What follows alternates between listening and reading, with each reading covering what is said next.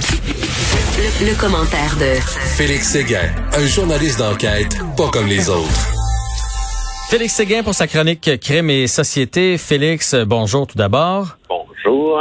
Euh, revenons sur cette euh, tuerie. Euh, on s'en souvient tous. On était en plein confinement et ça s'est passé en Nouvelle-Écosse.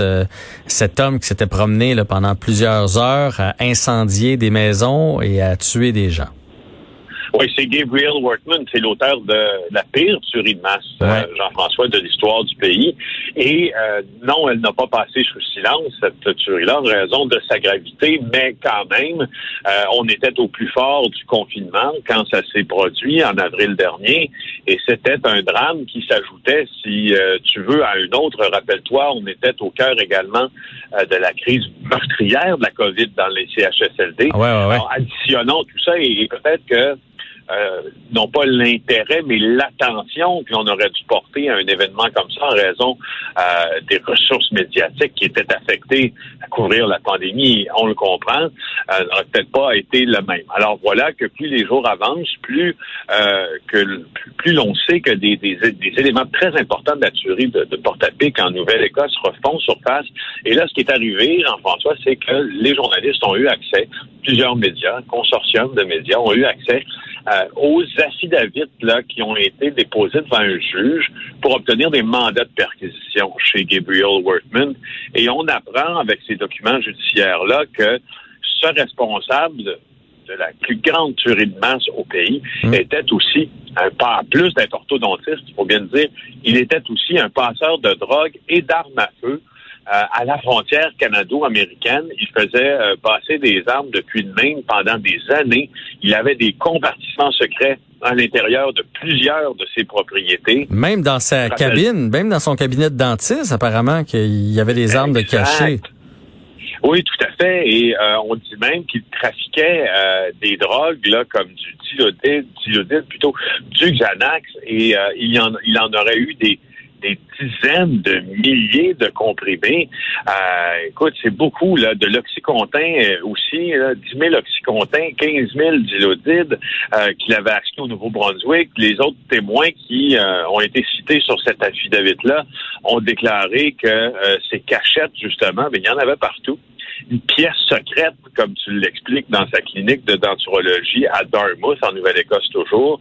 Alors, c'est c'est c'est curieux parce que euh, euh, Wortman a été entendu discuter à plusieurs reprises de, des différentes façons, exemple, de se débarrasser d'un corps. Il possédait de la chaux, il possédait de l'acide euh, chlorhydrique sur sa propriété. Puis ça, on sait qu'il y avait des barils également de ces produits-là. Puis ça, on sait que c'est utile euh, quand on veut euh, quand on veut commettre entre guillemets le crime parfait parce que on peut dissoudre les corps dans l'acide. Euh, sais-tu qu'est-ce euh, que, que, que, que, je trouve particulier? C'est que d'un même souffle, Gabriel Workman était ce, ce, ce polycriminel, si tu veux, qui, qui, qui trempait dans plusieurs combines. Puis en même temps, il y avait une fascination pour la police. Il s'était, il s'était acheté une ancienne voiture de police. Au début de la tuerie, il portait un vrai uniforme de la, GRC. Alors, tu trouves qu'il y a, il y a comme euh, une, analyse de cette personnalité-là qu'on ne peut pas faire parce qu'il est mort. Mais, mais euh, c'est franchement, c'est franchement surprenant de voir, en tout cas d'un point de vue journalistique, de voir le profil de Workman.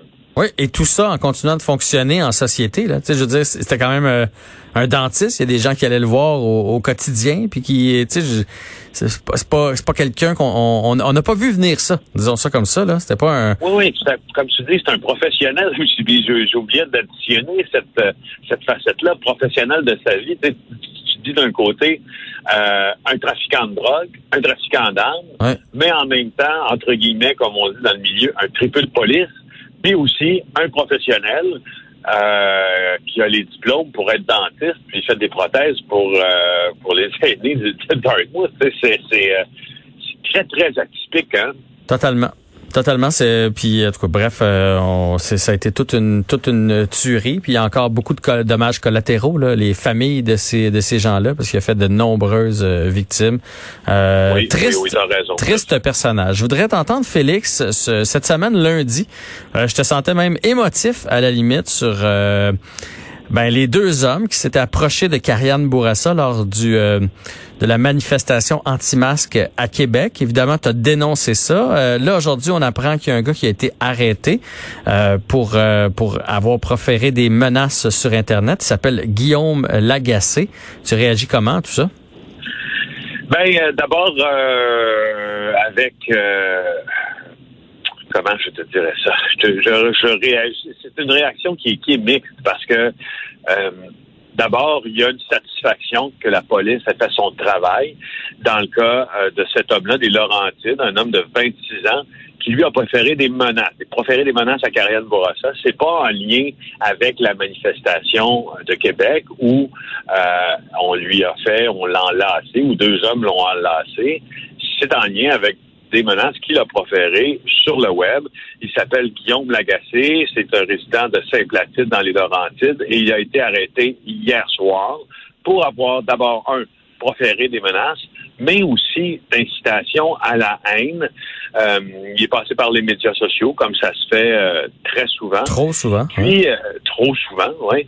Donc, donc il y, a, il y, a, une satisfaction de ma part de voir la police faire son travail dans ce cas-là. Par contre, je ne sais pas si tu as lu sa publication Facebook, il y a euh, un semblant de rage aussi ou euh, sa nouvelle, là, tu veux dire. Euh, ouais. Oui, je l'ai lu tantôt aux auditeurs. Ouais, ouais, ouais, ouais. Bon, ben repassons là. Tu sais, je veux dire, le gars est arrêté et quand même, il croit bon de continuer sur Facebook à dire ne vous en faites pas avec ça, euh, il faut pas s'en faire. Euh, et, il dit que Karianne Bourassa, la journaliste de qui commente les publications, ne l'a pas bloqué. Donc, euh, et il dit, et je cite, dois-je comprendre qu'elle m'incite à continuer pour faire de moi un exemple, fin de la citation.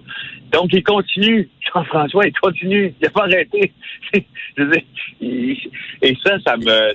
il comprend pas, en fait. non, il comprend pas, il comprend pas, ça me surprend énormément.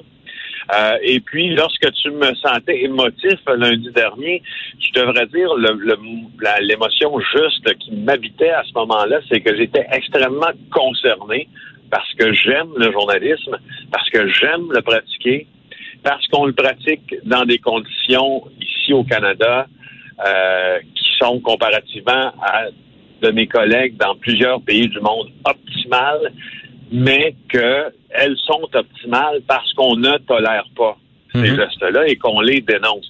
Alors, c'est pour ça que tu me sentais extrêmement concerné, tout comme je le suis aujourd'hui.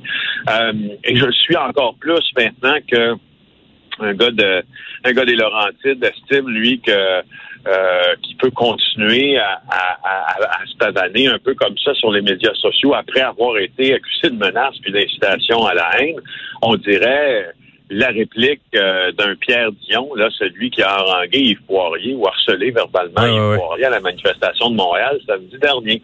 Euh, et lui, il pense que les chances pour lui de se rendre en cours sont très peu probables. Euh, là-dessus, il a peut-être tort parce que les chances de se rendre en cours sont assez bonnes. Il va devoir se présenter en cours en octobre pour sa comparution, puis s'il va pas, il va se faire arrêter. Mhm. Alors, il va se rendre en cours. Maintenant, est-ce qu'il va être condamné à 10 ans de prison? La réponse, c'est non.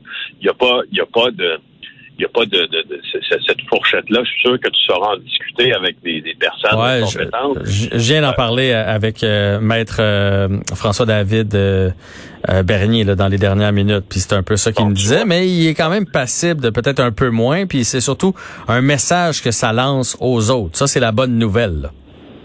Oui, ben c'est ça. Ça lance le message aux autres. Euh, prenez-vous-en. D'abord, euh, d'abord, ne, ne, commettez pas d'actes criminels. Comportez-vous dans une société comme un citoyen doit se comporter. N'enfreignez pas la loi. Euh, la désobéissance civile, c'est une chose. Enfreindre la loi, c'en est une autre. et d'ailleurs, parlant de, de, désobéissance civile, il faut que je te parle également en terminant de notre ami Jean-François Mongrain. C'est lui qui a enlacé là, la la journaliste Karianne Bourassa. D'ailleurs, celui de gauche. Celui de gauche, c'est parce que là, il a coupé sa barbe, fait qu'il est dur à reconnaître. Là, je pense qu'il sentait, il y avait trop d'attention sur lui. Il a décidé de couper sa barbe pour se ressembler un petit peu moins. Mais sur la photo ou sur la vidéo, c'est celui qui est gauche cadre. Donc lui, il s'est excusé. là. Il s'est excusé, Jean-François, mais je fais juste te faire remarquer que dans ses excuses, il affirme qu'il y avait eu une notion d'agressivité et etc. Euh, avant que cet événement-là ait lieu. Et, euh, et quand il a, euh, il a défendu la journaliste et puis après, il l'a enlacé dans un câlin qui n'avait rien de provocateur, un geste, dit-il, de bonne foi.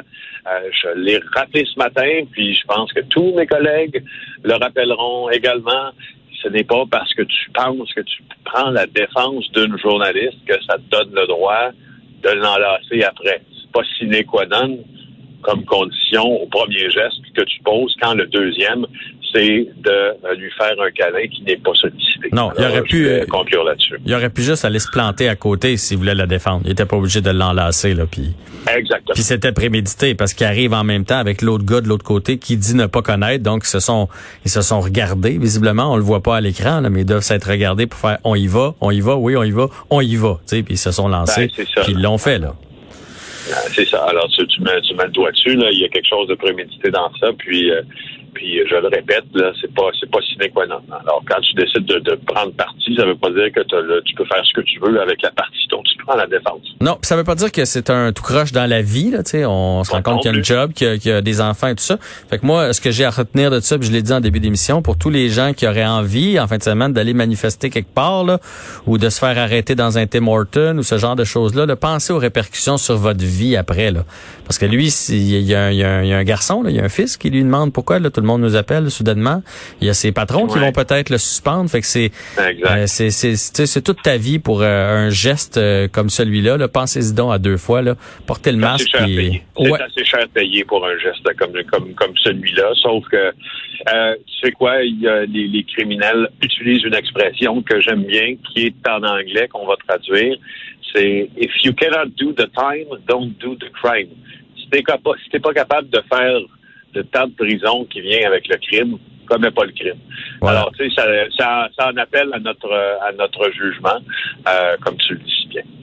Félix Séguin, merci encore. On se retrouve demain 16h pour cette chronique Crime et Société. Salut. Au revoir.